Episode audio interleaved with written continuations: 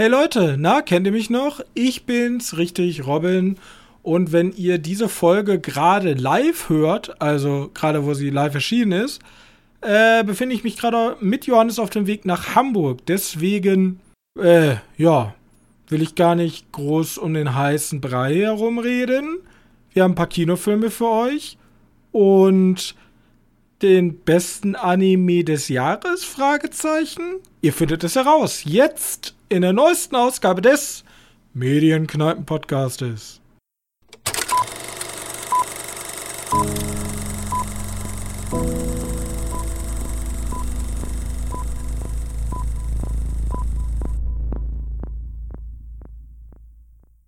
Hallo und herzlich willkommen zur Folge 174 unseres kleinen, aber feinen Podcastes. Und an meiner Seite mein sehr geschätzter Mitpodcaster Johannes. Hey. Hallihallo, wir finden uns hier. Heute haben wir auf jeden Fall eine wilde Mischung.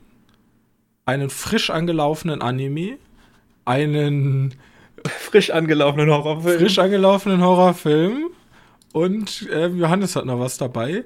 Ich bin, jetzt mal ganz kurz Werbeblock, obwohl wir gar nicht, äh, da kriegen wir kein Geld für, aber weil es, weil ich passionierter Dokumentar-Filmfan bin, bin ich momentan beschäftigt, ganz viele schöne äh, Dokumentationen vom Fantasy, vom Fantasy Filmfest, nee, da sind wir an diesem Wochenende, äh, vom Dokumentarfilmfest München, das Dogfest, zu sichten. Darüber können wir jetzt noch nicht sprechen, da sprechen wir in der nächsten Folge drüber. Aber wenn ihr wie jedes Jahr auch wieder Bock habt auf coole Dokumentarfilme, dann schaut euch doch mal das Dogfest München an. Ähm, da wird dann auch sehr bald das komplette Programm gezeigt und da sind einige sehr interessante Sachen dabei. Genaueres dazu nächste Woche. Gut. Ähm, ja, und wir sind auch wieder beim Fantasy Filmfest und ich sage ja jedes Mal aus Spaß, ihr müsst einfach die beiden Dudes suchen, die so cool aussehen. Ähm, diesmal sind wir aber nicht in Köln, ja. Das heißt, Köln verliert eigentlich den Wiz, ja. Die verlieren die coolen. Das, Köln könnt ihr jetzt vergessen, wir sind in Hamburg am Samstag 15.30 Uhr gucken wir uns, ich weiß, ich habe den Namen schon wieder vergessen, aber einen norwegischen Horrorfilm an. Wenn ihr auch da sagt. Shadow Isle. Shadow Isle. Sagt doch, wir wieder die beiden coolen Typen suchen, alle, alle Hamburger, jetzt habt ihr die Chance. Ja, das war's eigentlich. Das kommt auch nächste Woche. So. Also nächste Woche ist pickepacke voll. Wir wollen uns diese Woche aber auf andere Sachen konzentrieren und ich würde sagen, da nächste Woche das Fantasy Filmfest ist, fangen wir doch einfach mal mit unserem Horrorfilm an. Nämlich The Pope's Exorcist ähm, von Julius Avery. Hatte ein Budget von 18 Millionen US-Dollar und in der Hauptrolle unser begehrter Schauspieler Russell Crowe. Begehrt. Ja. Ja. Ähm, Julius Avery hat auch Overlord gemacht. Ah, okay. Du, ja? Ja. Und Spannend. Samaritan, das ist der Film, den oh, ich Ex besprochen habe. Das ist der, der Amazon-Film, ne? Genau, das ist der Film mit äh, Sylvester Stallone. Den fand ich ja gar nicht so schlecht. Und jetzt beglückt er uns mit einem meiner Meinung nach mittelmäßigen Exorzistenfilm. Johannes, was sagen Sie zu dieser Aussage? Ja, ne, ich finde, der ist schon ziemlich safe. Ich kenne ja relativ wenig Exorzistenfilme. Ich habe Der Exorzist gesehen. Und Scary Movie 2. okay, das ist keine große Exorzisten-Vita. Ja, warte, theoretisch gibt es ja noch andere, sowas wie so Wailing, ist ja theoretisch auch ein Exorzismus. Conjuring würde ah. ich da schon reinziehen, weil es geht immerhin um Geisterjäger, die Geister austreiben. Das wird dran. Aber ich habe mir auf jeden Fall nochmal gedacht, ich gucke mir nochmal einen Exorzismusfilm an, deswegen gleich danach möchte ich dann weitermachen mit meinem Film. Äh, aber, ja, ich finde, der, der geht halt relativ sicher. Also, der ist ja einfach nur der Exorzist in neu. Richtig. Weniger Also wenig, also er, er macht wenig Neues, außer dass er irgendwann mittendrin so ein Mini-Abenteuer-Flair hat, den ich mega geil fand. Egal wie, wie bescheuert der Film zu den Zeitpunkt war, du meinst dieses Indiana Jones-eske? Ja, genau, genau. Also, ich muss sagen, mir spielt der Film zu safe. Also, wir haben so dieses typische Cursed Child, Exorzisten, der Teufel, der Dämon, was auch immer, ist in das Kind gefahren. In ein Kind gefahren, das ist nämlich eine Familie. Ähm, Amy, Julia, ich weiß gar nicht, wie der Junge heißt. Ähm, ist ja auch egal. Der Exorzistensohn. Exorzistensohn, Tochter, Ja, äh, Schwester und Mutter ziehen in ein altes Kloster nach Spanien, weil ihr Mann ist gestorben und das Einzige, was er ihnen vermacht hat, ist dieses Kloster. Und ihre Idee ist jetzt, dieses Kloster zu erneuern, um es dann gewinnbringend wieder zu verkaufen. Und doch bei den Bauarbeiten legen die Bauarbeiter eine, eine versteckte Kammer ähm, frei, die voller Schwefel ist. Und dadurch gibt es eine große Explosion. Ein, zwei Bauarbeiter werden verletzt und sie ziehen sich, also sie ziehen sich von dem Job zurück und jetzt stehen die da mit diesem riesigen Anwesen, mit, dieser, mit diesem riesigen Kloster. Und in diesem Raum war wohl was auch versiegelt, was hätte nicht entkommen dürfen. Klassische Exorzisten-Story, ja. Genau. Und ähm, ja, genau, der, der, der, der Dämon befällt dann unseren Protagonisten, unser, unser Kind-Protagonist. Und der liegt dann halt im Bett, kräuselt da vor sich hin, ab und zu wird ihm mal irgendwie was in die Brust geritzt durch Geisterhand, redet dann vulgär vor sich hin, äh, sieht, wird immer dünner und der typische Der, der wird halt, der wird halt so, so ein Befallener, ne? So ein, Genau. Und das ist Auftritt Russell Crowe alias äh, Faser Gabriel, der die rechte Hand vom Papst ist, denn er ist vom Papst höchstpersönlich der oberste Exorzist. Und seiner Auffassung nach haben 98% der Fälle gar nichts mit dem Übernatürlichen zu tun, sondern sind eher psychologisch bedingt, also haben irgendwelche Störungen oder irgendwelche halt geistigen Krankheiten, kann man so nennen, ohne gecancelt zu werden. Hat auch wieder ein schwieriges Thema, auf jeden Fall. Er sagt, da ist halt nichts mit dem Teufel, aber die anderen 2%, die sind gefährlich. Und jetzt macht er sich auf nach Spanien und merkt sehr schnell, okay, da ist ein sehr, sehr mächtiger Dämon und den will er jetzt austreiben. Über, übrigens sind diese, diese, ich gehe von Rom, Italien, Vatikan nach Spanien, ist das einer der, der seltsamsten Übergänge ever, weil er fährt mit seiner Vespa los und kommt halt irgendwo mitten im tiefsten Spanien mit seiner Vespa wieder an. Ja, denke, genau. so, ist der mit der Vespa darüber gefahren? Er ist halt wirklich einfach vom Vatikan bis, bis ins tiefste Spanien mit seiner Vespa gefahren. Aber eine coole Vespa, eine Vespa mit äh, komplett in Rot mit Ferrari vorne drauf. Ja, als wenn die die verkaufen wollten, weil die übersteht ja auch und was die auch macht, ich, Die hat auf jeden Fall sehr viel PS. ja, die hat schon Power. Bester Auftritt Vespa. Ja. Äh, naja, das sind so, ja, wie gesagt, ich fand den, ich fand den gar nicht so kacke. Der ist halt tatsächlich relativ unrelevant, ne? Da gehst du rein, guckst den Kurs, hast einen generischen Horrorfilm und dann ist der Film zu Ende und dann hast, nimmst du auch nicht viel mit. Ist aber jetzt auch nicht unbedingt irgendwie verlorene Zeit gewesen, hast aber auch nichts verpasst, wenn du ihn nicht gesehen hast. Richtig, also er, er überdenkt nichts Neues wirklich. Also er, er zumindest fast also man hat dieses typische flackerndes Licht, Cursed Child, alles, dieses ganze Achterbahn-Brimborium. Und dafür fand ich ihn dann schon, also er hat mir gar nichts Neues gegeben und da war ich dann so leicht unterhalten. Wo man vielleicht noch mal drüber reden kann, ist tatsächlich die Darstellung der Kirche weil ich fand es ganz interessant. Im Grunde, wenn man dem Film was Böses wollen würde, könnte man sagen, er, er nimmt ein sehr dunkles Zeitalter der Kirche und wäscht es rein. Weil im Grunde heißt es, ja, ja die komplette spanische Inquisition, die damals ja getobt hat, wo ganz viele Leute einfach hingerichtet wurden. Ähm, das hat gar nichts mit der Kirche zu tun, sondern ja, doch, war der Teufel war, war also die Kirche ist schon schuld, aber nicht direkt, weil die waren beeinflusst.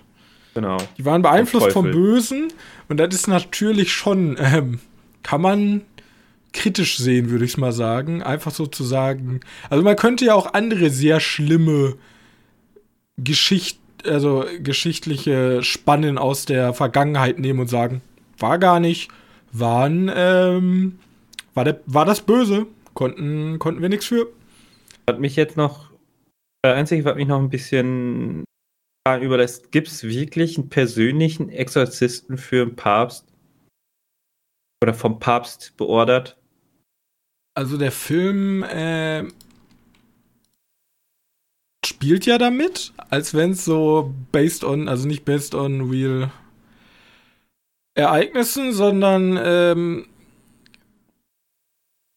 auf jeden Fall, also ich weiß, dass es Exorzisten in der Kirche gab. Ja, das mich, glaube ich, nicht besonders schwer aber ich bin mir nicht sicher, weil diese, da ist ja auch theoretisch, am Ende kommt dieser obligatorische, ja, aber Vater Gabriel äh, hat bis 2016 weiter in Italien ähm, weitergemacht. Und ich finde zumindest auf Wikipedia einen Gabriel Amorph Artikel, wo steht, dass er von 1925, wo er geboren wurde, bis 2016 im Alter von 91 gestorben in Rom, ähm, dass er als Exorzist and Writer gelistet ist.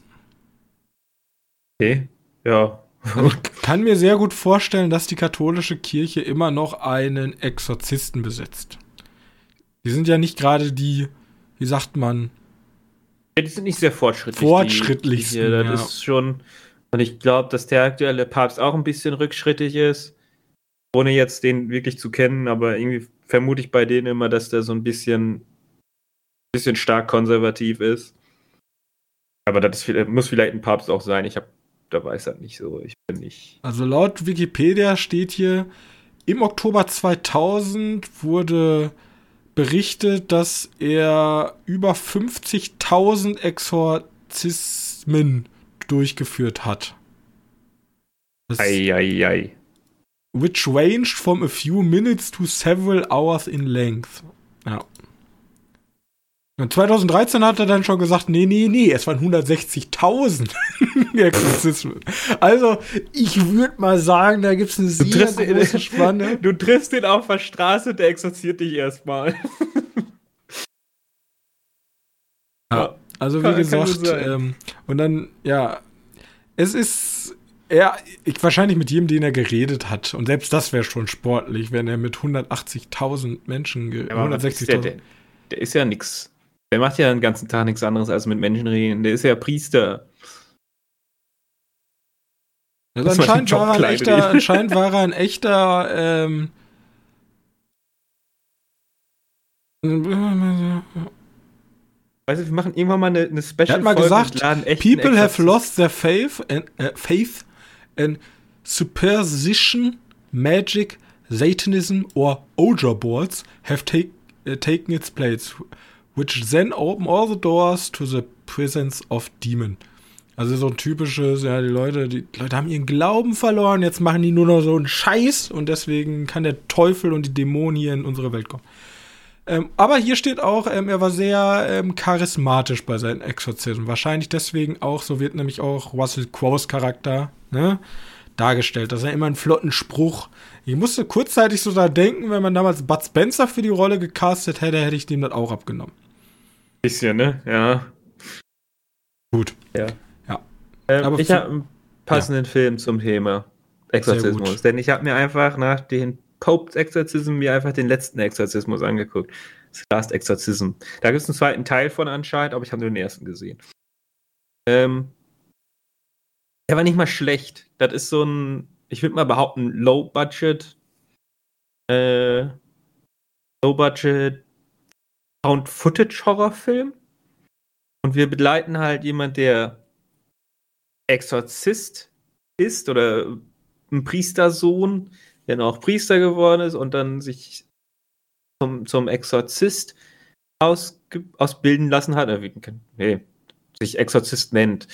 Ähm, der dabei aber dann sagt, so ja, eigentlich mache ich nur Blödsinn und ich will halt, ich will halt, halt bloßstellen. Und deswegen hat er sich eine Filmcrew engagiert, in der beweisen möchte, dass das halt Schund ist, was er da macht.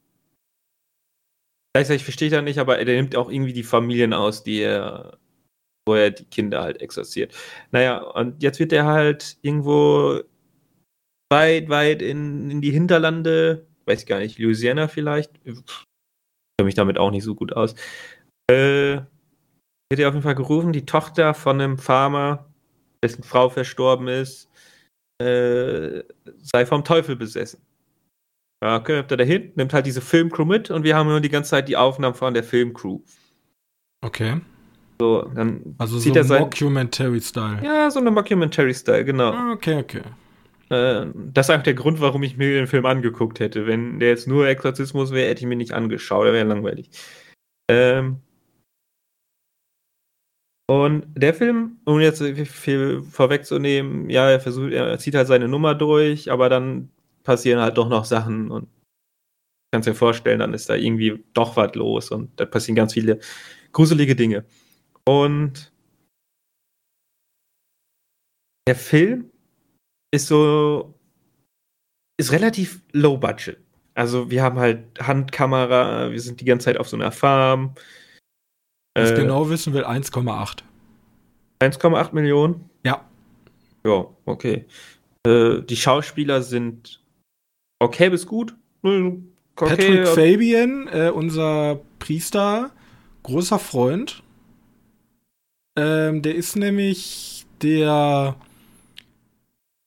der, ist schwer zu beschreiben, der spielt bei Better Call Saul Anwalt. Boah, das hätte ich den auch so abgenommen. Also der, der, Schmier, der spielt diesen typischen erfolgreichen Anwalt einer großen Kanzlei, also so Partner einer großen Kanzlei. Ja. Sehr, da mochte ich ihn, mochte ich ihn sehr, sehr, sehr, sehr gerne. Ja, und hier spielt er halt den, den, den Priester, der, der halt die Leute eher verarscht. Und dieser Film ist relativ langsam am Anfang. Aber der ist der ist richtiger Strudel. Der wird halt immer schneller und immer passiert mehr und dann ab im letzten Drittel passieren halt dann diese Exorzismus-ähnlichen Dinge. Also wir hatten davor schon diesen Fake-Exorzismus. Ist fein. Später kommt dann halt so, es ist so Körperverrenkung und sowas und überall Blut. Und da wird eine Katze brutal umgebracht, aber man sieht halt nicht viel. Man sieht halt nur so eine Katze in der Ecke sitzen und die schlägt halt mit der Kamera zu und ja. Äh, wer sowas nicht sehen kann, ihr sei schon mal vorgewarnt. Äh, Wie ist nochmal die Webseite, wo Does the Dog Get Hurt hier? Ja, Does the Dog Die, glaube ich. Does the Dog Die? Ja. Ähm, genau, und ganz zum Schluss wird es nochmal extremer. Okay. Und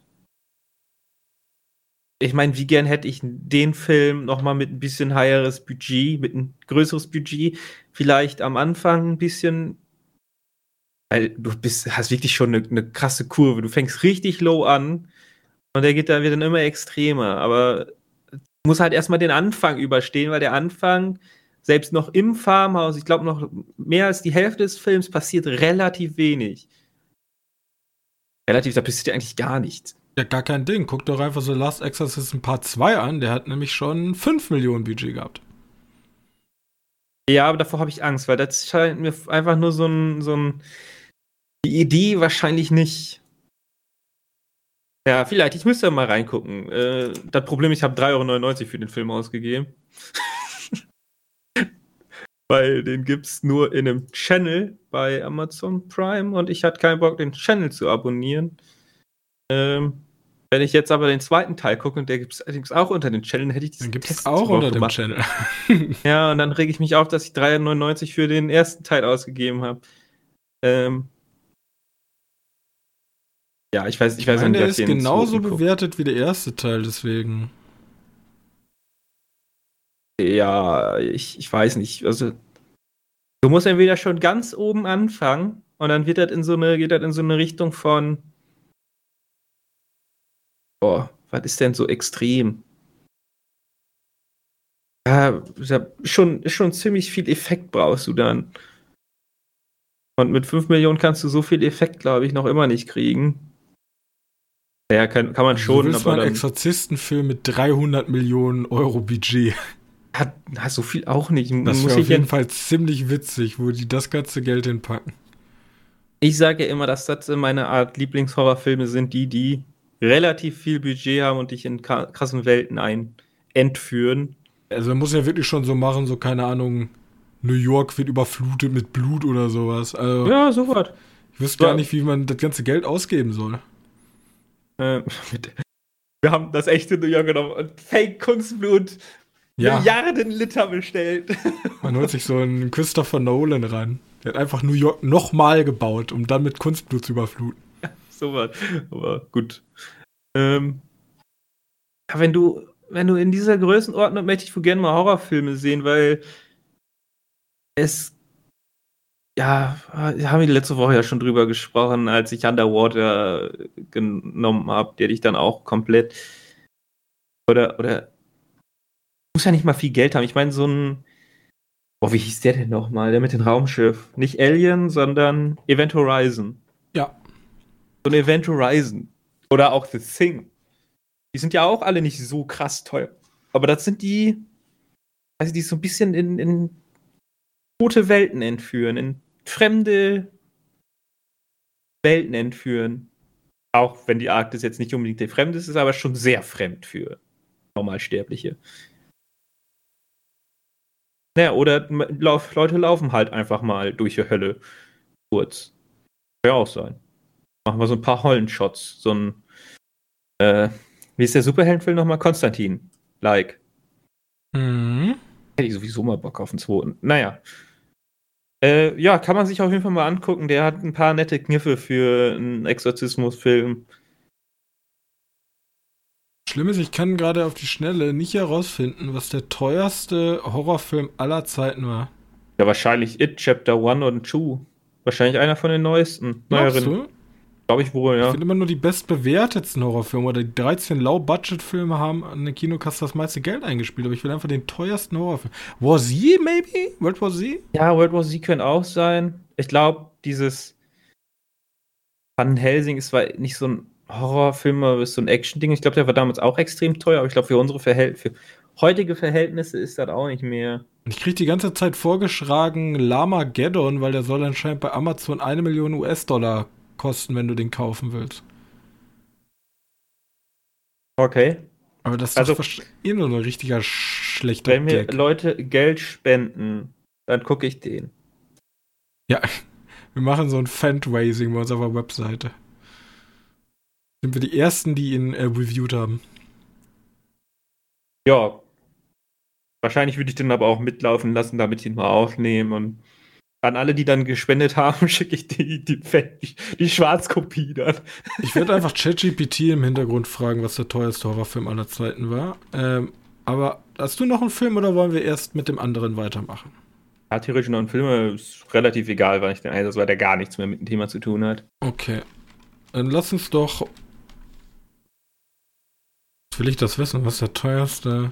Ah, ja, mach du einfach weiter. Ich, ich aller Zeiten. Fragezeichen. ChatGPT, wir nutzen. Ähm, wir nutzen die Technologie. Ah, World War Z hier, ne? ChatGPT. Wir, wir, müssen gar nicht mehr arbeiten. Wir können doch einfach. Nein. Wir können, wir können unsere Reviews einfach von ChatGPT schreiben. Also. Arbeiten, vor allem.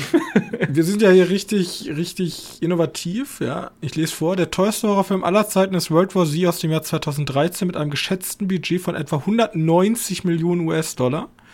Der Film, der auf dem gleichnamigen Roman von Max Brooks basiert, handelt von einem bla bla bla bla, na, Zauberer, bla bla bla, bla bla bla bla bla bla bla bla äh, mit einer Produktionsfirma Plan B Entertainment. Obwohl World War Z kommerziell erfolgreich war und weltweit mehr als 500 Millionen US-Dollar eingespielt, einspielte, wird er oft als Beispiel dafür genannt, wie ein teures Budget und eine schwierige Produktion nicht immer garantieren, dass ein Film ein Hit wird. Da habt ihr es. Also, World War Z, ChatGPT mag ihn nicht, und aber er ist der teuerste Horrorfilm aller Zeiten. Ich mochte den. Mochtest du auch Su Sume, der neue Film von Makoto Shinkai? Diesen Mann kennen wir aus ganz vielen anderen Filmen, die wir hier schon besprochen haben. Vor Zu den, nennen- weil. Ja. Weathering with You, das Mädchen, das die Sonne berührte. Oder Your Name, gestern, heute und für immer. Ich muss ja immer die deutschen Sachen dabei sagen. Ähm, The Garden of Worlds, 5 cm per second und Bester Ja. Film.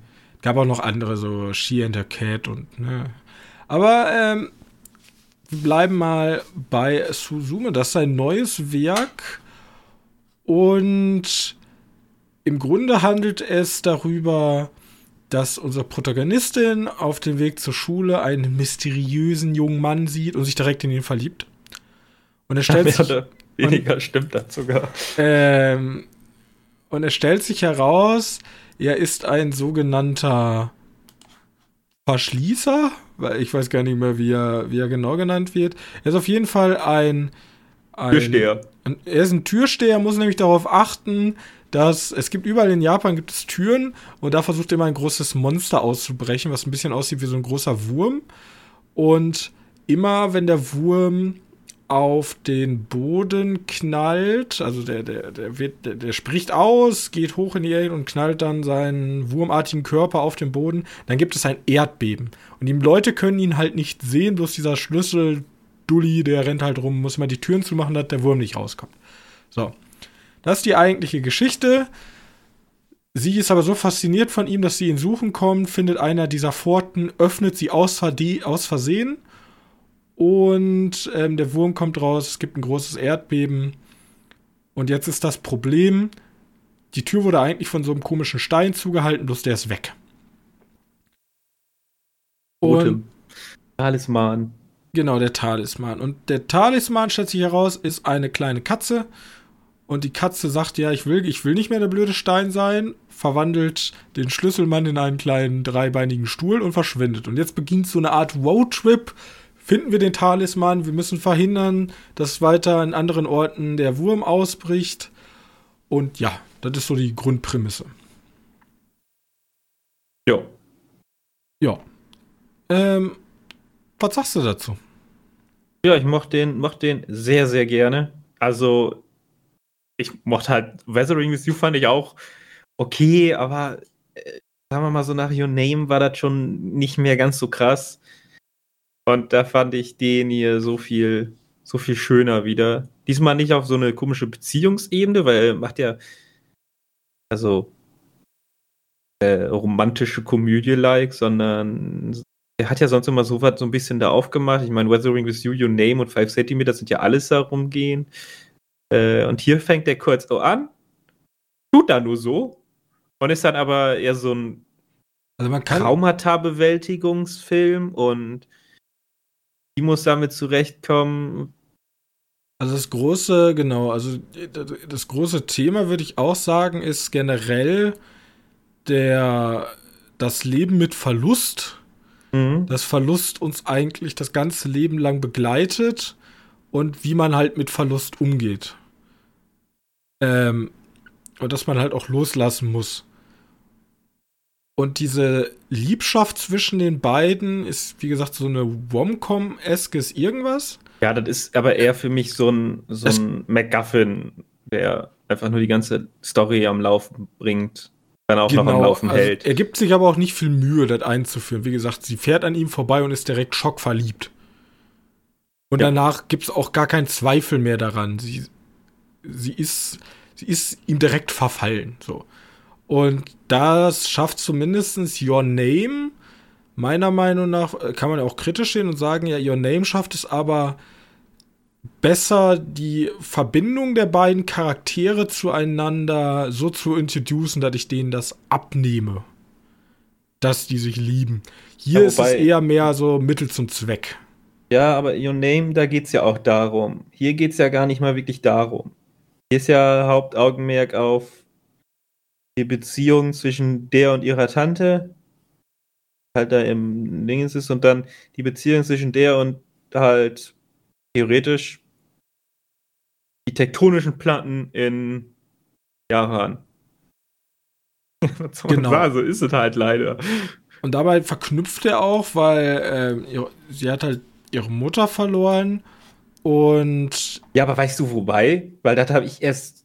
Das wusste ich tatsächlich direkt im Film, weil ich kann, mir ist dieser, mir ist das Datum ist mir so unfassbar eingebrannt. Nämlich es wird extra später nochmal gesagt, der 11. März 2011. Ja, genau, 2011. Da habe ich es dann auch verstanden. Moment mal, 2011, da war doch was. 2011 war nämlich das sogenannte Toyoku-Erdbeben. Ich habe es wahrscheinlich komplett falsch äh, ausgesprochen. Ähm, in Deutschland eher bekannt als der Moment, der für Deutschland, wo Deutschland entschieden hat, vielleicht doch aus der Atomkraft auszusteigen, nämlich in Deutschland eher bekannt unter dem Fukushima ähm, ja, Unglück. Unglück. Ja, da ist nämlich ein riesiges Erdbeben an der Küste von von, von ja, Japan Fukushima. gewesen und ähm, hat einen riesigen Tsunami ausgelöst, der halt riesige also riesige Flächen zerstört hat, unter anderem auch das Atomkraftwerk halt so stark beschädigt hat, dass da eine Kernspaltung äh, passiert ist. Und da, dieses ganze nukleare Fukushima-Katastrophe äh, wird hier gar nicht angerissen. Hier geht es eher um dieses Erdbebenphänomen.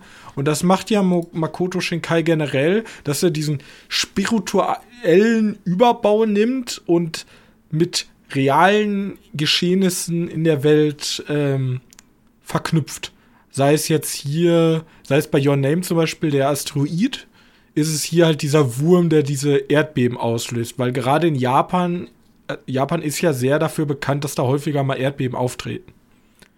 Kann man sich hier so gar nicht so vorstellen, aber es gibt Orte auf der Welt, da gehören Erdbeben zum Alltag fast. Ja. Genau. Ja, und wenn ich jetzt sagen müsste, wie fand ich den Film? Ich fand den sehr knuffig. Ich fand diesen Roadtrip-Gedanken an sich ganz cool, weil der unsere, unser Charakter Suzume reist halt sozusagen mit ihrem Stuhlbuddy durchs Land und trifft da immer auf neue Charaktere. Ich hätte vielleicht es ein bisschen besser gefunden, also der Film ist schon sehr lang. Ich hätte ihn vielleicht etwas eingekürzt und hätte dann vielleicht irgendwie ein bisschen mehr den Charakteren mehr Luft zum Atmen gegeben, zumindest den Side-Characters. Ja, ich glaube, dass es nicht wirklich darum ging, jetzt hier noch, äh, du meinst jetzt hier dieses Orangenmädchen. Ja, genau, da, im Grunde sind das ja nur so Personen, die man auf der Reise zufällig trifft. Aber genau. wenn ich jetzt damit vergleiche, okay, wie viel Aufmerksamkeit kriegt zum Beispiel der direkte Freund vom Schlüsselboy, ähm, der sozusagen uns das letzte Drittel auch begleitet. Und Orangenmädchen, da hätte man vielleicht einfach Orangenmädchen Story Arc rausstreichen können. Das gibt nicht so viel dazu. Und dann hätte man irgendwie generell den Charakteren ein bisschen mehr Zeit zum ja, Atmen gegeben. Mir fand auch diese generell diese diese Beziehung zwischen ihr und ihrer Mutter, ihr und ihrer Tante fand ich ein bisschen zu kurz. Da hätte ich lieber genau. einen Teil rausgeschmissen, vielleicht den Film ein bisschen zusammengeschrungen und die extra zehn Minuten mehr in Charakterdevelopment oder zwischenmenschlichen Charakterdevelopment investiert. Aber okay. Ja, ich weiß nicht, ob ich die Leute, die einzelnen kleinen Zeitcharakter rausgeschmissen hätte sind schon relevant, um irgendwie Verbindungen mit den Orten und den Menschen zu zeigen. Weil das ist ja das, worum es den ganzen Film mehr oder weniger geht. So wie ich das verstanden habe. Ist auch ohne irgendwie viel Hintergrundwissen von Japan zu haben. Weiß nicht, wie die Leute da so drauf sind sonst. Ja, also sie werden. Ja. Sie ja. sind ja auch schon teilweise so als Vehikel für den nächsten Wurmausbruch. So, hey, ja, da, ich genau, bin das Orangenmädchen da bin ich zur Schule gegangen, aber jetzt ist die Schule verlassen. Oder, hey, ich bin das Barmädchen, da ist ein Freizeitpark, aber der ist jetzt verlassen. Ähm, da dachte ich mir so, ja, okay, aber gib den, gib den Charakteren und dem Hauptprotagonisten fünf mehr Minuten, vielleicht einfach mal miteinander zu reden, zu interagieren mehr verlange ich ja nicht. Also das sehe ich halt so als, das ist jetzt kein K.O.-Kriterium für den Film, aber ich glaube, das hätte dem Film noch ein bisschen mehr Tiefe gegeben. Ja. Ja, vielleicht ist das auch einfach nur so, damit wir besser nachvollziehen können, warum sie sich jetzt gegen den Wurm wehrt. Weil die können ja auch einfach sagen, ja, fuck it, ist ja nicht meine Gegend. Im Grunde ja, aber sie hat ja eine direkte Betroffenheit gegen den Wurm im Grunde. Ja, klar. Ja, sie hat ja eine Vorgeschichte. Ja, und, und der Boy, der, der ganz am Schluss kommt, der Freund von, von dem, der zum Stuhl wird, ist auch eigentlich nur, dazu, nur noch dafür da, damit der Stuhl-Dude äh, ein bisschen mehr Tiefe bekommt. Nochmal mehr. Dann kommt ja auch noch der Vater vor, also das ist eigentlich alles nur noch zum Charakterbilden, aber die einzige, einzige Geschichte, die halt wirklich, wirklich, wirklich krass war, ist halt die zwischen der Tante und ihr und gerade in den letzten Drittel abzuhandeln, war leider ein bisschen eng. Ja, genau. Ich weiß nicht, ob ich dann lieber mehr Story von ihm weggenommen hätte, von, den, von dem Stuhldude. Aber. Ja, über den erfährt man auch so gut wie gar nichts. Außer er ist halt der Schlüsselmann und das wird weiter geerbt. Ende. Ja. Und er ist halt ein mysteriöser ja. Edgelord. Und Lehrer. Und angehender Lehrer, ja. Okay. Gut. Ja, schlechter als Your Name, besser als Wrestling with You. Mochte ich. Schlechter als also, 5 cm per Second, weil nichts ist besser als 5 cm per Second. Das macht ähm, den Film aber nicht schlechter. Also wie gesagt, nee, der Makoto also, Shinkai performt immer sehr hoch. Ich bin aber ehrlich, ich würde ihn ganz gerne mal in einem anderen Szenario sehen als Mädchen, Junge, Liebschaft, übernatürliches Geisterspektralwesen tritt in die echte Welt über. Also ich meine, ja, Naturkatastrophen. Ghibli hat es ja auch so. geschafft, mal ein bisschen was anderes zu machen. Äh, probier dich mal ein bisschen mal in was anderem aus weiß aber nicht mehr, ob wir dann immer noch die Bilder kriegen. Ich will die Bilder behalten, weil einfach, einfach dafür, dass du in jedes Bild äh, zu deinem Hintergrund, beim Desktop-Hintergrund machen kannst, ist halt schon wieder sehr schön. Außerdem brauchen wir wieder neue Desktop-Hintergründe. Ja, aber ich glaube, du kannst auch, wenn du ein Neon Genesis Evangelion im gleichen hm. Stile umsetzen würdest, könntest ja. du auch aus jedem Hintergrund aus jedem Standbild einen Hintergrund machen. Ah, ich glaube, ich mag aber diese epischen aber, Landschaften einfach. Ich mag aber, dass er dann fantastisch und der ist ja sehr fantastisch auch hier und Name und so, äh, dass sie da noch ein bisschen runtergedreht sind. Also es ist halt nicht sofort, dass da jetzt Meckers aus dem Boden geschossen kommen, die dann ja, ist auch cool, aber ich mag diese, diese ein bisschen, bisschen weniger ist. Okay. Also, Makoto Shinkai, wir sehen uns wahrscheinlich, in welchem Rhythmus macht der Film. Ich gucke mal eben nach. 2022, 2019, 2016, 2013, 2011. Also, die letzten vier Filme waren immer drei Jahre Unterschied. Wir sehen uns wahrscheinlich 2025 wieder. Weil ja, er wird eh wieder 2026 dann in Deutschland. Ja, ich glaube, der hat ja sogar den Berliner Bären gewonnen. Ja, war auf jeden Fall. War, war Aber das ist ein gutes Zeichen, weil dann ist jetzt hier eingestaubtes Berlin, Berlinale mal wieder ein bisschen mehr auf andere Filme aus als nur den gängigen Shit. Den Und äh, ich muss, ich dachte echt, wir wären eigentlich alleine, weil Weathering, also Your Name war ja irgendwie so ein der war, der war ja schon ewig in Japan draußen und dann in Amerika released und dann nochmal Monate später bei uns. Und jeder hat geredet, wie cool er ist. Wir hatten ihn ja einmal original in Japanisch gesehen, dann mit Deutsch, äh, dann mit englischem Untertitel und dann nochmal. Ähm, und dann war er auch in Deutschland richtig groß. Aber ich dachte eigentlich, der würde kleiner sein, aber das Kino war wohl zumindest auf dem Land gesehen, ja, kleines Dorfkino, war der ziemlich voll, fand ich schon. Ich meine, der läuft ja auch gerade ganz gut. Ich glaube, in China ist er der erfolgreichste sogar. Kann gut sein. Erfolgreichste Anime. Und der hat, glaube ich, auch relativ gut. Ähm, also die Leute im Kinosaal sind sehr gut mitgegangen. Der erfolgreichste Anime-Film aller Zeiten in China, ja. Okay. Ja, also Suzume könnt ihr euch im Kino angucken. Ähm, ja, das lohnt sich wohl. Das lohnt sich auf jeden Fall mehr als The Pope's Exorcist und wahrscheinlich weitaus mehr als Manta Manta. Weißt du, was das Witzige an Manta Manta 2 ist? Dass das anscheinend tatsächlich ein richtiger Dorffilm ist. Im, in den Städten soll da, sollen die kinoleere Seele verwaist sein, aber in den ganzen Dorfkinos sollen die brechend voll sein. Der, ja, da muss ich hier wohl wegziehen. Der Film ist tatsächlich finanziell ein absoluter Erfolg. Gott, Leute. Der hat sogar eine, Wo eine Woche lang, und das ist schon krass, einfach John Wick äh, beiseite gewischt. Ich glaube, jetzt wurde er durch Mario besiegt, weil Mario geht ja auch komplett steil. Ja, okay, das ist mir auch lieber als Manta. Jeder Film ist, jeder Film, der erfolgreich ist, ich mein, als Manta, Man, Manta. Ich fand ja Manta Manta damals noch sympathisch. Da war noch eine Zeit, wo man Till Schweiger nicht mögen musste, aber man konnte ihn akzeptieren, ja.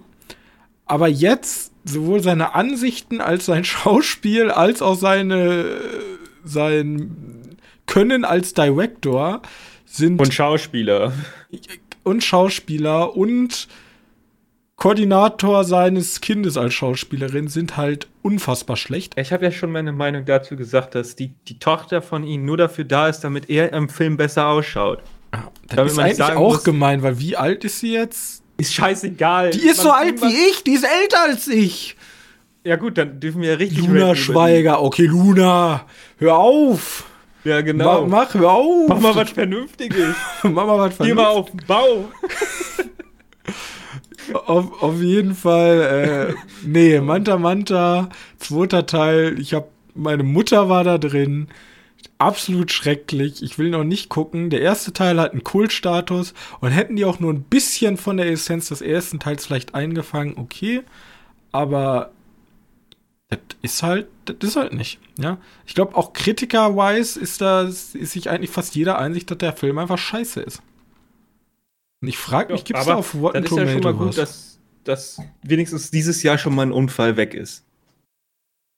Also, ich habe immer das Gefühl, dass so ein Jahr eine fixe Anzahl an Unfallfilme hat und einer ist damit schon mal weg. Das ist schon gut. Wait, wenn ich auf Rotten Tomatoes gehe, ne? Dann sieht ja. man sich hier unten Filmografie von Till Schweiger. Und Atomic Blonde, war der dabei? Hatte der eine kleine Nebenrolle? Weiß ich nicht. Kann ich mich nicht daran erinnern, deswegen ist der ich Film wahrscheinlich auch mir besser in Erinnerung. Ich kann mich auch nicht daran erinnern, dass der äh, Till Schweiger dabei war. Keine Ahnung, vielleicht Filme, die in Deutschland spielen. Wir packen mal zur Sicherheit einfach mal Till Schweiger mit rein. Anscheinend. Watchmaker hieß er. Hm. Okay, weil ich gucke gerade so durch und alle Filme, wo er, die positiv sind, der letzte Film, der eine positive Kritikerwertung hat, war Inglourious Bastards. Atomic, wow. ja, okay, Atomic Blonde auch, aber da hat er einen super Side-Character. Ja, aber bei, selbst bei Inglourious Bastards hat er einen super Side-Charakter. Und der hat, der hat nicht mal was sagen dürfen. Und der hat halt nur Rohrkopierer, ne? Also das ist ja wirklich, also zumindest laut äh, Rotten Tomatoes ist da nur ich mein, nichts Gutes dabei. Ich meine, der wollte ja schon mal in Amerika Fuß fassen und hat dann versucht, dieses Head Full of Honey zu machen. Das Interessante also, ist ja bei A Head Full of Honey, dass ähm, zumindest laut Rotten Tomatoes 76% Audience Score. Ja, aber guck dir mal den Tomatometer an. Ja, null. Der ist halt einfach null. Versuch ja. mal einen Film zu finden mit 0%. das stimmt. Aber man muss auch sagen, ich traue meistens eher der Audience-Score. Naja, ich meine, die Mitte ist wahrscheinlich das Richtige und die. Oh und die Mitte ist halt beschissen. Oh mein Gott, ich habe mir gerade nur ein einziges Review von einem Kritiker angeguckt. Und einfach vom, vom Observer schreibt äh, wenn man es übersetzen will, schreibt äh, Wax Reed, äh, übertrieben, äh, übertrieben ärgerlich und ungefähr so lustig wie eine Wurzelbehandlung ohne Anästhesie. ja, aber Rex Reed, stell dir mal vor, du wohnst in, wohnst in einem Land, wo der herkommt und wir feiern ja, die Filme von und er und kriegt einfach 90% der Filmförderung. Ja. ja. wie gesagt, Till Schweiger ist nicht also umsonst ein Meme als schlechte, schlechter Darsteller und Filme, wo sie sich schlecht sind. Das ist, kommt nicht von ungefähr. Meine Karriereziel ist es auf jeden Fall, guten Job zu kriegen, viel Geld zu verdienen und dann später in irgendeine Position zu bekommen, wo ich mitentscheiden kann, wohin die Förderwälder gehen und alles in meiner Macht Stehende zu tun, dass Till Schweiger kein Fördergeld mehr bekommt für keinen Nee. seiner Filme. Das wäre. Das ist ein ehrenhaftes Ziel. Wir können immerhin uns noch zehn Jahre noch davon befreien. Der wird nämlich auf ewig Filme machen.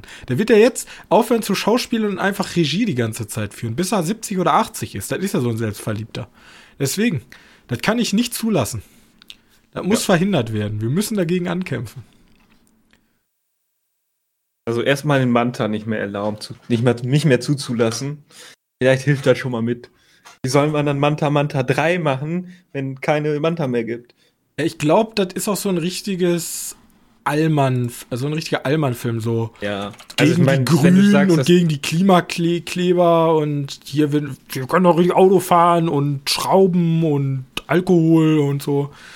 und Schrauben. Und, und Schrauben. Also ich habe ja nichts gegen Leute, die an Autos rumschreiben. Ich finde ja Autotuning auch an sich ganz interessant, aber, aber weiß ich auch nicht. Das ist doch nicht mal ein sympathischer Proletenfilm. Es gibt so viele klassische sympathische Proletenfilme. Manta Manta 1 zum Beispiel. Aber der, geil. Gut, lass uns schnell weitermachen. Was hast du? Hast du noch was? Ich habe einen Proletenfilm vor dem Herrn geschaut. Nein, Sehr gut. ich habe Der Schatzplanet geschaut. Der Schatzplanet? Ja. Und zwar aber den Der Schatzplanet, ne? Schon nicht der Schatz, die Schatzinsel, sondern der Schatzplanet. Denn Der, der von Film dreimal 2002, angefangen. der von Disney, also. Der, der, die, die, die Animation. der Animationsfilm, ja. Der ist einer Der von- meiner Lieblingsfilme tatsächlich. Ich weiß, dass ich den damals im Kino gesehen, im Kino eingepennt bin. Echt? Und ich habe den damals immer irgendwo hier bei mir geguckt und bin dabei auch eingepennt. Ich habe nie das Ende von diesem Film gesehen und dachte mir so, ich gucke den an. Fakt ist, ich habe den nach The, The Last Exorcist geschaut. Ich bin dabei angepennt. Aber Ach komm. durch die Macht von Streaming habe ich ihn am nächsten Tag zu Ende geguckt. Also, äh, das ist ein bisschen wie mit Gangster Squad. Ich finde den Film nicht schlecht, aber ich schlafe jedes Mal ein. Ich finde den grundsympathisch, den Film. Der hat halt so liebevolle Charaktere. Wir haben halt hier, der Hauptprotagonist hat so ein dummes Blach, der ist halt ein bisschen nervig. Aber der Rest ist Ja, doch aber das cool. ist, ich finde, der kom ist komplett aus dieser Zeit, ne? Aus diesen 2000, 2002, 2003. Ich meine, dann gibt es ja auch so eine das ist so Montage typ- wieder. Typischer, typischer 2000, 2010 Animationsfilm, als noch nicht Disney die ganzen Banger rausgehauen hat. Genau, aber man muss Ey, den Film eins Pixar. lassen, dass der erste Film so richtig komische CGI-Dinger drin hatte. Und dann nachher waren die ja alle so computeranimierte Sachen. Also die hatten auch richtig schön gezeichnete Charaktere. Gab es auch noch ganz viel andere gezeichnete Stuff. Aber da fing es schon sehr viel an mit dieser Computeranimation. Ähm, die muss man jetzt nicht unbedingt scheiße finden. Die sieht auch nicht komplett kacke aus. Aber das sieht schon schlechter aus als so bei so einem Dido und Stitch oder was ist noch aus der Zeit? Irgendwas, was davor war? Der war doch, glaube ich, noch gezeichnet, oder? Ja, die Charaktere waren gezeichnet. Aber diese Schiffe und. Ich glaube, der diese- Roboter war zum Beispiel CGI, Ben. Der Roboter war auch noch Der gezeichnet. Roboter war auch noch gezeichnet. Ich habe den, ich hab den lange nicht mehr gesehen. Das war einer der Filme, da hatte ich die DVD von, deswegen habe ich den sehr häufig gesehen, der Schatzplanet. Ja, äh, ich finde ihn auch nicht schlecht. Ich finde ein bisschen komisch. Äh, Also, der Film ist ja auch relativ schnell erzählt. Relativ. Ähm, dieser Roboter noch eingeführt wird. Also, es gibt ja diesen einen Roboter, der auf dem Schatzplaneten halt sich befindet. Aber Ja, du hast schon mindestens die Hälfte, wenn nicht sogar ein bisschen mehr, vom Film fertig. Und dann kommt erst der Roboter. Und für mich war das dann so ein bisschen so, wait, jetzt kommt noch ein Charakter rein. Also mutig, spannend. Aber wie gesagt, es lohnt, lohnt sich ja. Ich, aber der ist erschreckend brutal.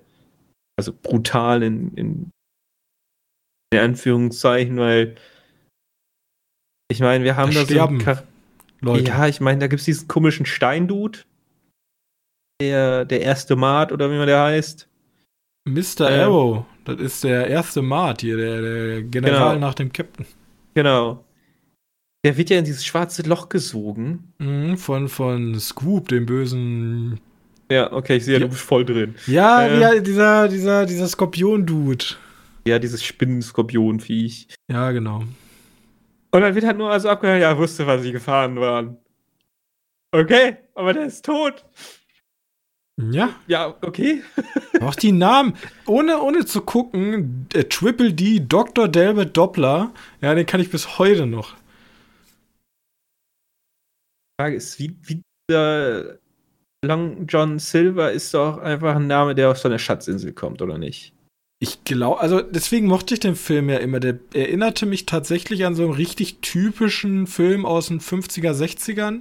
Ja, weil es ja auch einer ist. Ja, ja, so, so ein richtig altmodischer Piratenfilm. Die, die werden halt nicht mehr produziert. Und dann gab es 2002 einfach jemand, der sich gedacht hat, wir machen so einen Piratenfilm, den eigentlich keiner mehr mag. In Space. In Space. Und ich so, boah, genial. Der hat übrigens 140 Millionen gekostet. Das war damals gigantisch viel. Ich glaube, ich fand Atlantis aber besser. Dafür müsste ich jetzt nochmal Atlantis gucken. Ich weiß äh, tatsächlich gar nicht, von welchem Studio der kommt. Der ist ah, von Disney. Ah, der ist, der ist direkt von Disney. Okay. Ja, deswegen sage ich ja, das sind die, die, womit die angefangen sind, mit diesen komischen CGI Sachen zu machen. Ähm, wer kann ich noch mal Insider verraten? Es gibt halt ein paar Gründe, warum ich ihn angeschaut habe. Okay. Was ja schon fast denken, woran. Aber das lasse ich mal einfach so offen stehen und jeder, der, der so nicht, nicht das Vorgespräch mitbekommen hat, weil wie soll er es auch? Äh, der wird sich denken so, ja, hä, okay. Ja, ich habe mir einen Piratenfilm angeguckt in Space. Ähm, mochte ich, aber der war übrigens ein absoluter Megaflop. War über, ja gut, das war einer dieser Filme, die ich im Kino teilweise geguckt habe. 140 hab. Millionen ähm, Budget und 110 Millionen eingenommen. Das ist halt ja. nicht gut. Ja, schmerzhaft, ne? und damals hat Disney noch nicht äh, immer nur das Gleiche gemacht. Nee, das ist es. Aber vielleicht gibt es deswegen auch keine ähm, Aber ist, Piratenfilme mehr. Man muss dazu sagen, dass er trotzdem eine, eine Aufarbeitung von alten Geschichten ist. Also wirklich Geschichten, Ideen aus Denken haben sie ja nicht wirklich drauf, aber immerhin ist das schon sehr kreativ, das irgendwie mit so Alien-Raumschiff und so ein Shit zu machen. Und ich meine, es gibt diese Raumstation, wo es ja ganz am Anfang diesen Shot gibt, wo die von dem Planeten, wo diese komische Taverne drauf ist, auf diesen, diesen Sichelmond gucken und dann wird an den Sichelmond rangezoomt und dann kriegt man so mit, dass es eine riesige Raumstation ist. Ja, war ziemlich cool. Ja, und dass die halt im Weltall atmen können, also, aber who cares, interessiert ja keinen. Übrigens, wer war der letzte äh, Main-Protagonist, Schauspieler aus dem letzten äh, Piraten-Film? Also Piratenschiffsfilm? Ja, der letzte Schauspieler? Den, ja, ja, du kannst den Kreis schließen. Muss erstmal auf den Film kommen. Was war der letzte Piraten-Schiffsfilm? Den ich gesehen habe, Seeungeheuer oder das Seeungeheuer? Nein, das ist ja ein Comic. Richtig, einen richtigen. Mit Schauspielern. Äh, wahrscheinlich der letzte Fluch der Karibik, oder nicht? Die zählen nicht. Die zähle ich da nicht zu, das sind nur Komödien. Ich meine ernste Filme. Sowas wie des Königsadmirals oder Meuterei auf der Bounty. Okay, der ist ein bisschen sehr alt, das ist von 1935, aber ähm, Master ähm, and Commander, ja? Sicher, dass. Wann ist der? Der ist doch von 2002 Der ist von 2003. So. Okay. Sicher, dass danach kein. Ja, doch, hier. Wie heißt der mit. mit. Hier, Moby Dick? Äh, mit Moby Dick? Ja, mit hier Chris Hemsworth. Wait. Und, Chris und Tom Holland spielt da, glaube ich, auch mit. Nein, jetzt muss ich erstmal die Chris Hemsworths Dingens durchgehen. Äh, Kannst auch einfach die Tom Holland Filme durchgehen. Ich glaube, der ist da auch bei. Äh, Im Herz der See. Im Herz der See? Herzen der See. 2015. Ja, der sagt mir sogar was. Ja, aber dass diese, da jagen die einen Wal. Ja, aber da, da jagen die ja nicht ein anderes Schiff. Kann ich bei Netflix gucken. Ich habe noch nie im Herzen der See tatsächlich gesehen. Hm, Ja, ich war, es gibt so einen Shot, wo, wo er mit so einer Harpune vor so einem Mega-Wal, also wirklich ein gigantisches Walauge. Okay. Und da war ich super enttäuscht, dass der Wal nicht so groß war. Aber für mich der letzte Film, der diesen ganz klassischen Charakter hatte, war Master and Commander. Und in der Hauptrolle als Jack Obway Der ist Russell Crowe, ne? Russell Crowe. Ja. Ich glaube, da hat er sogar einen Oscar für gewonnen. Weiß nicht, ich fand den Film auch ziemlich cool. Masters and Commanders hat, hat auf jeden Fall Oscar für beste Kamera. Ne, hat nur für beste Kamera wird bekommen, okay. Ach ja. Gut, ja. Dann, äh, ja, Ja, ja, ja. Ja, ja, ja. der Okay. Schatzplanet. Der Schatzplanet, ja, wie gesagt, fand ich ganz amüsant, aber ich meine, der hat, ein, hat ein, eine Kiste offen gemacht, der hat, ein, der hat eine Schatzkiste geöffnet, die Disney ewig lange CGI-Animation äh, verwenden ließ danach und deswegen kann man schon mal ein bisschen böse sein, den Film, aber der ist sonst eigentlich grundsolide. Weiß gar nicht, weißt du noch, welcher Film nach der Schatzplanet kam von Is Disney? Ja, vielleicht, äh, wie heißt Warte, das hier unter Atlantis? Nee, Atlantis war, glaube ich. Bärenbrüder. Bärenbrüder. Eieiei. Die Kuh sind los. Himmel, die zwei habe ich nicht gesehen. Himmel und Huhn habe ich aber wieder gesehen. Da habe ich sogar Ja, noch das Filmplakat von. Und Himmel und Huhn war, glaube ich, der erste komplett. Nee, Disneys Dinosaurier war, glaube ich, der allererste komplett CGI-animierte. Bolt, ein Hund für alle Fälle, küsst den Frosch. Küsst den Frosch und danach war Rapunzel neu verföhnt. Ab da ging es los. Da kamen die ganzen äh, Winnie Pooh. Eiskönigin. Obwohl, die haben eigentlich stabile Filme, Disney. Kann man, also zumindest Disney, Disney kann man gar nicht so viel vorwerfen. Äh, Aber kreativ sind die selten. Ich meine hier äh, Ralf Reich, Zoomania, B-Max. Oder Baymax. Baymax ist der Superheldenfilm, ne? Ja, ja, den fand ich sehr gut sogar. Bin ich großer Freund von. Ralf Reichs und Bay Baymax. Ich frage mich, ob es keine Märchen mehr gibt, die die noch verfilmen können. Stranger World, das ist auch, glaube ich, ein absoluter Rohrkrepierer. Ja, da wollten sie mal wieder kreativ sein und da haben sie dann Ja, gedacht, aber komm, da war! Da Oh, fand ich, guck mal, meine Rotze. Perfekt. Das verfilme ich. da fand ich, da finde ich aber hier, wie heißt es, ähm, Wet and Blue Elements. Elements, fand ich. Pixar, ne? Ja, ist ja Disney. Okay. Ist ja Disney Pixar. Ja, egal. Auf jeden Fall gut. Dann ähm, haben wir es, ne? Äh, ja, ich habe soweit nichts mehr geschaut. Also theoretisch schon, aber damit bin ich nicht durch und das mache ich dann irgendwann andermal. Okay. Dann ähm, war es das von uns. Nächste Woche wird pickepacke voll. Dokumentarfilm, Fantasy-Filmfest und noch vieles mehr. Nächste Woche. Wenn ihr auf dem Laufenden sein wollt, dann folgt doch unseren Podcast, indem ihr ihn in eurer Podcast-App abonniert. Dann wisst ihr immer, wann eine neue Folge von uns erscheint. Und wenn ihr dann noch einen weiteren Teil eurer Zeit für uns opfern wollen würdet, könnt ihr auch eine nette Bewertung da lassen. Ob das jetzt bei iTunes, Spotify oder Podcast Addict ist, sei euch ganz selbst überlassen. Ich würde mich über jede Bewertung freuen. Außerdem Ab- schaut bei uns auf der Webseite vorbei www.medienkneipe.de. Ich wollte dich nicht abwürgen. Was hattest du noch zu sagen? Apropos gibt es jetzt bei Spotify so eine Kommentarfunktion. Echt? Ich bin so Ja. auf Spotify, weil ich Podcast Addict benutze. Also, wer die mal nutzen könnte, ich möchte mal wissen, was passiert, wenn man die nutzt. Und was was kann man dann machen da?